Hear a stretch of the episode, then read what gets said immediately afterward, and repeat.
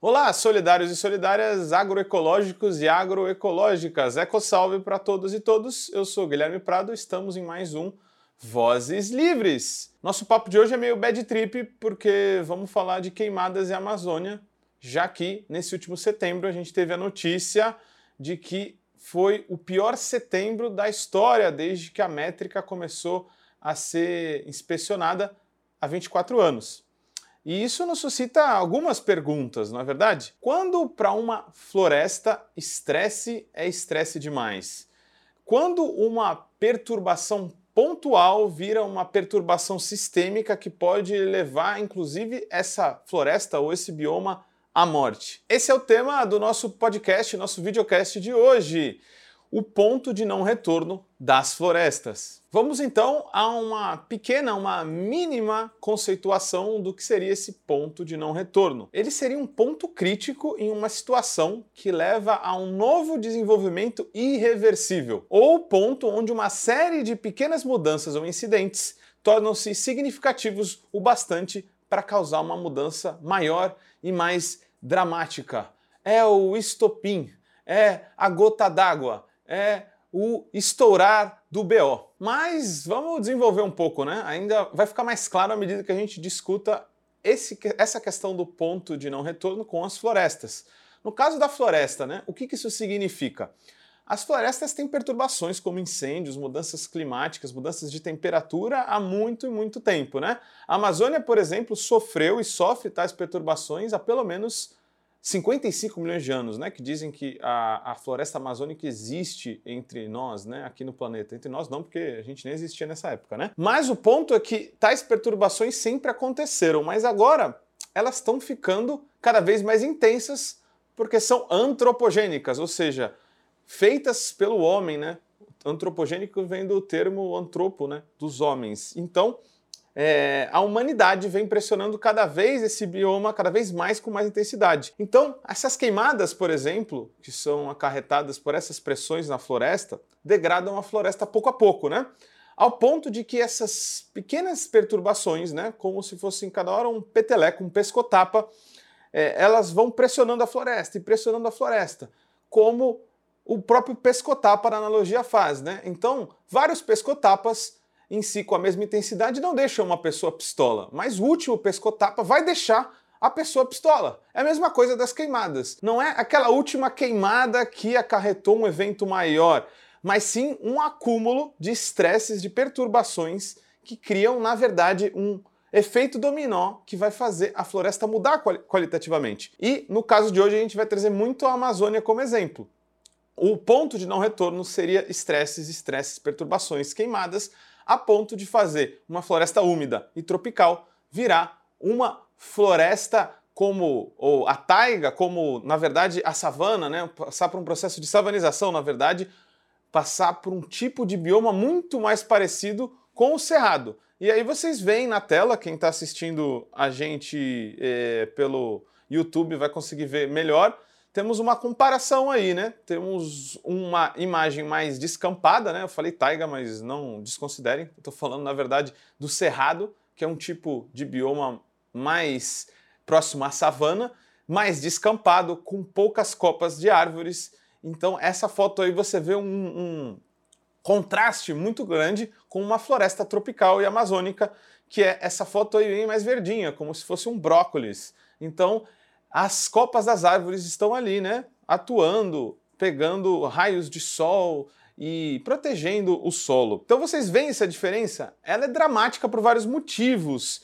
E longe de ser apenas visuais, tá, galera? As florestas tropicais são essenciais para a vida na Terra porque elas contribuem para as chuvas. A gente vai ver alguns números aqui que são aterradores, né? E impressionantes do ponto de vista positivo, se a gente manter as florestas de pé, e são é, nos dão medo se a gente não mantê-la de pé, porque ah, isso incide totalmente no nosso modo de vida e no equilíbrio das chuvas. Então, essas, essa, esse bioma aí bonito, quase você não vê o chão, né, diferente do descampado do cerrado, é o que permite a gente ter uma vidinha mais fresca. Mas também tem viabilidade para agricultura, né? Sem chuva, sem agricultura. Então, nesse sentido, para Susan Trumbmore e outros atores, autores aí, é, dentro de um estudo muito interessante que se chama Forest Health and Global Change, Traduzindo, saúde das florestas e mudanças globais, esse estudo nos traz uma grande pergunta e que tem a ver com o nosso tema de hoje. Quando estresse vira estresse demais, de modo a chegarmos ao ponto de não retorno da floresta? Vamos ouvir um pouco a nossa voz na consciência para entender um pouco mais. O desmatamento muda fundamentalmente a habilidade das florestas de desempenhar suas funções básicas.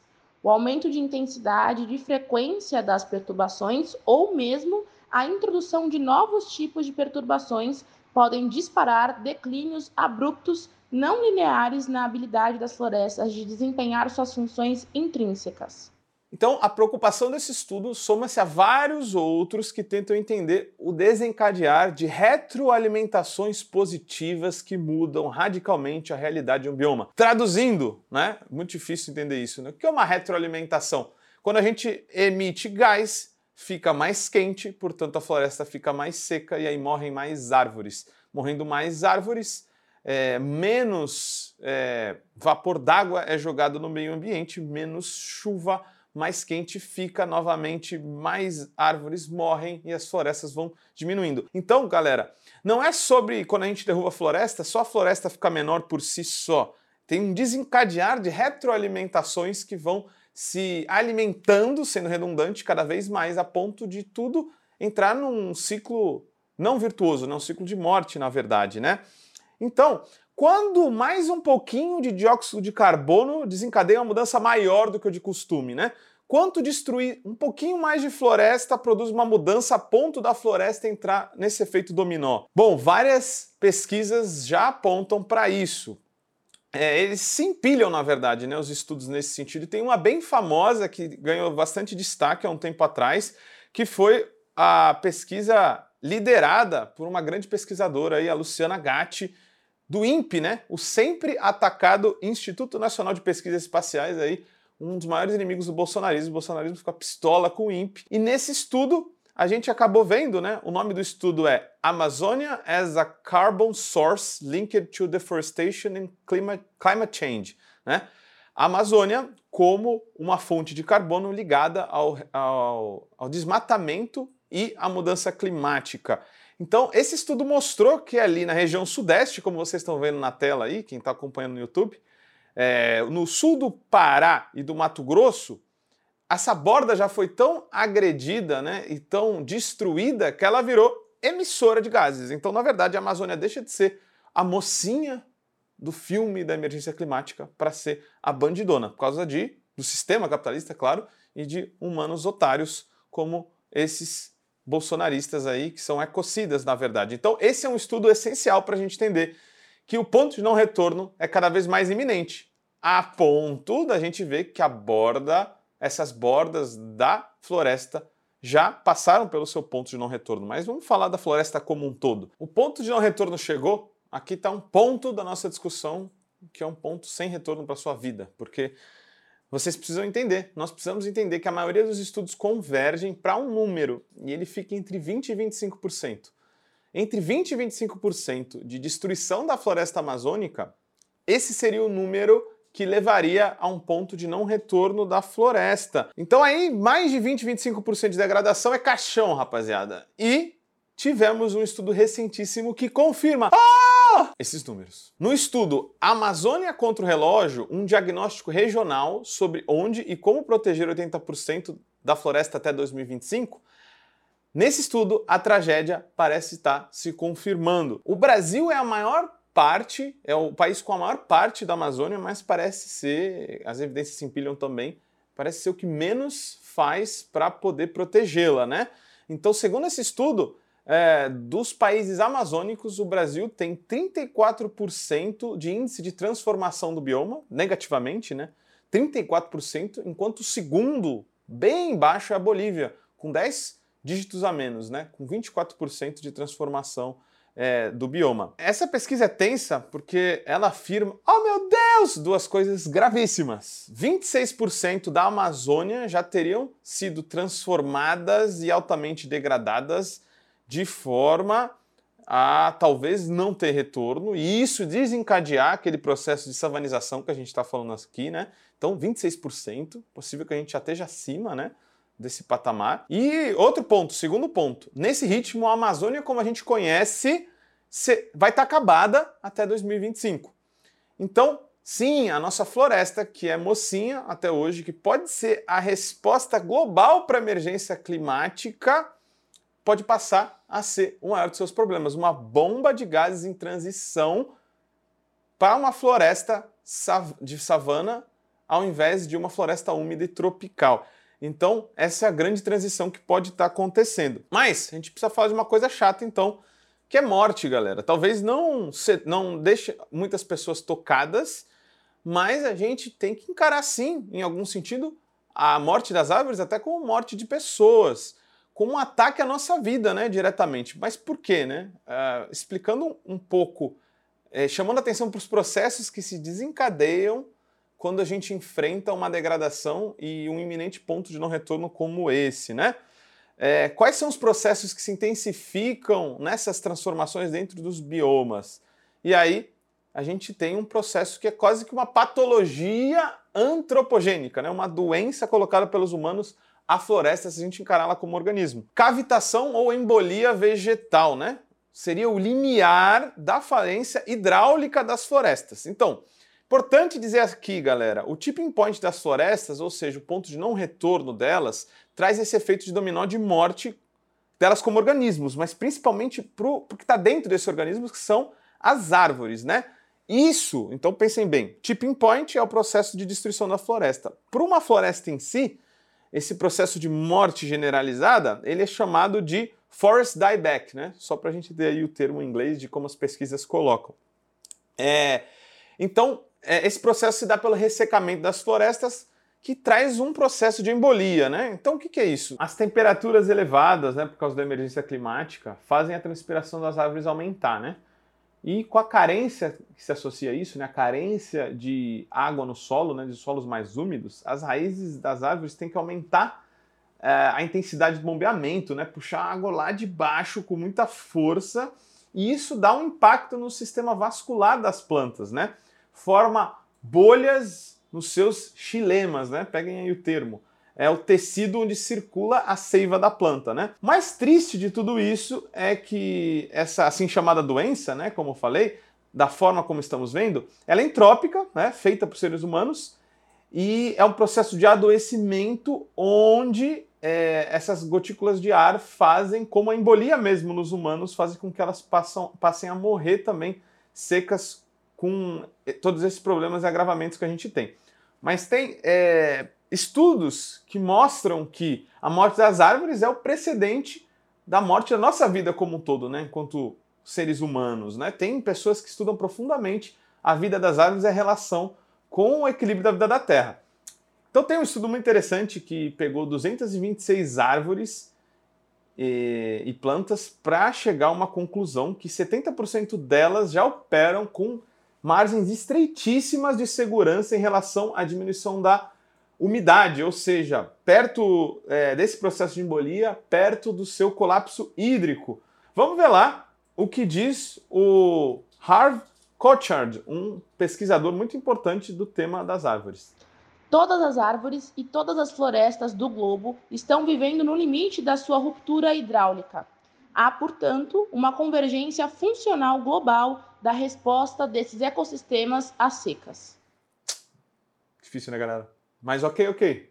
Sei que você pode ser uma pessoa insensível nesse momento, dizendo, Guilherme, eu não ligo para árvores, me dê dados, me explique sobre o que está acontecendo na emergência climática, não estou nem aí para as nossas verdinhas, para os nossos brócolis florestais. Tá, mas qual é a importância desse fenômeno, né? É, então vamos por uma passagem também de outro cientista muito importante, o Antônio Donato Nobre, que diz que num saltitante e ensolarado dia da Amazônia, num comum dia da Amazônia, uma árvore grande chega a colocar mil litros de água na atmosfera através da sua transpiração.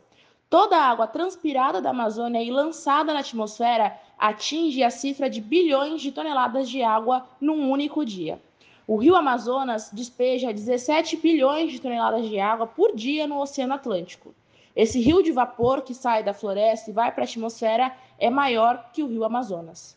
Então, galera, a importância da Amazônia é tal qual essa que tem na tela. 25% das chuvas do sul e sudeste são responsáveis é, pela floresta. Então prepare-se, você aí, Faria Limer, você vai morrer carbonizado no seu traje executivo, tá? Se você não tomar vergonha na cara e ajudar uma transição ecológica nesse país. As florestas, porém, galera, né, já fechando aí os processos que acontecem dentro de, da destruição e dentro desse possível ponto de não retorno que a gente está vendo por aí, elas enfrentam também um processo de morrer de fome. Sim, é, o estresse hídrico de temperatura faz com que as árvores fechem seus estômatos. É como que, se elas, grosso modo, parecem de comer, parecem de se alimentar, né? É, esses estômatos são o, o, meio pelo qual elas fazem trocas de gases, né? Sem gás carbônico que elas absorvem, né? Dá para dizer que a árvore não cresce, ela morre de inanição e aí você tem um problema de morte generalizada de árvores por causa de uma temperatura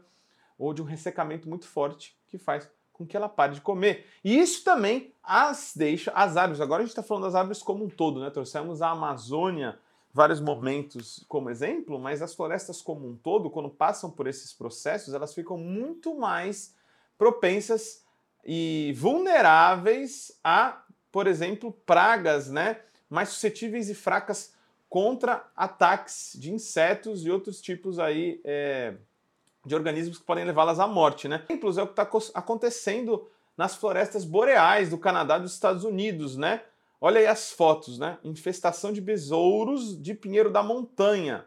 Vocês veem na tela, né? Para quem está no YouTube, eles vão comendo o tronco da árvore todinho e vão comendo elas vivas, né? O que é muito, muito complicado e traz uma morte também generalizada é, é, da floresta, no caso da boreal agora. Bom, pessoal, já deprimi vocês demais e o importante dizer é que, assim como no relacionamento, você não sabe o ponto quando ele ficou tóxico, mas de fato ele ficou tóxico e você não sabe dizer exatamente quando. As florestas e a, a morte do, no nosso planeta, quando ela tem o seu ponto de não retorno, isso é dificilmente visível. Quando o ponto de retorno acontece é porque geralmente ele já ficou para trás.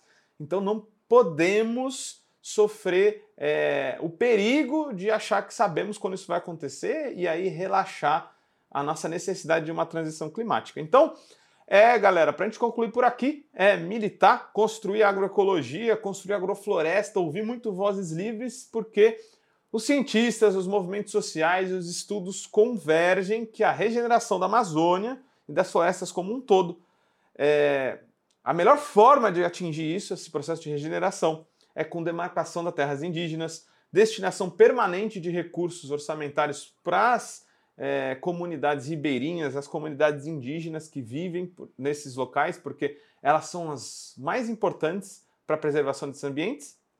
E, como já dito, né, de acordo com o levantamento, 86% da Amazônia, do desmatamento da Amazônia, acabou, aconteceu fora de territórios indígenas e áreas protegidas, né? É o que esse último estudo que a gente citou acaba nos dizendo. Então, a gente termina por aqui, também lembrando que o ponto de não retorno das florestas pode acontecer em vários outros biomas e ecossistemas, no aquático também, na questão do degelo, a gente vai estar trazendo esses temas mais vezes. Mas por hoje a gente fica por aqui, chamando aquele like, aquele compartilhamento, né? aquela curtida, aquela comentada, senão haverá um ponto de não retorno na nossa relação e a gente não vai ter mais episódios por aqui, porque eu vou ficar muito triste, tá bom? Então, até a próxima, galera. Um beijo e eco-salve. Como todo trabalho independente, esse podcast pode estar por um Trix, ops, um Pix, ou melhor, um Tris, sem o apoio solidário de seus ouvintes. Portanto, se você já se divertiu conosco, se enriqueceu, se informou, ou se fomos apenas um passatempo para você, nos ajude para que continuemos existindo. Sem financiamento, sem independência. Portanto, ajude o Vozes Livres se tiver consciência.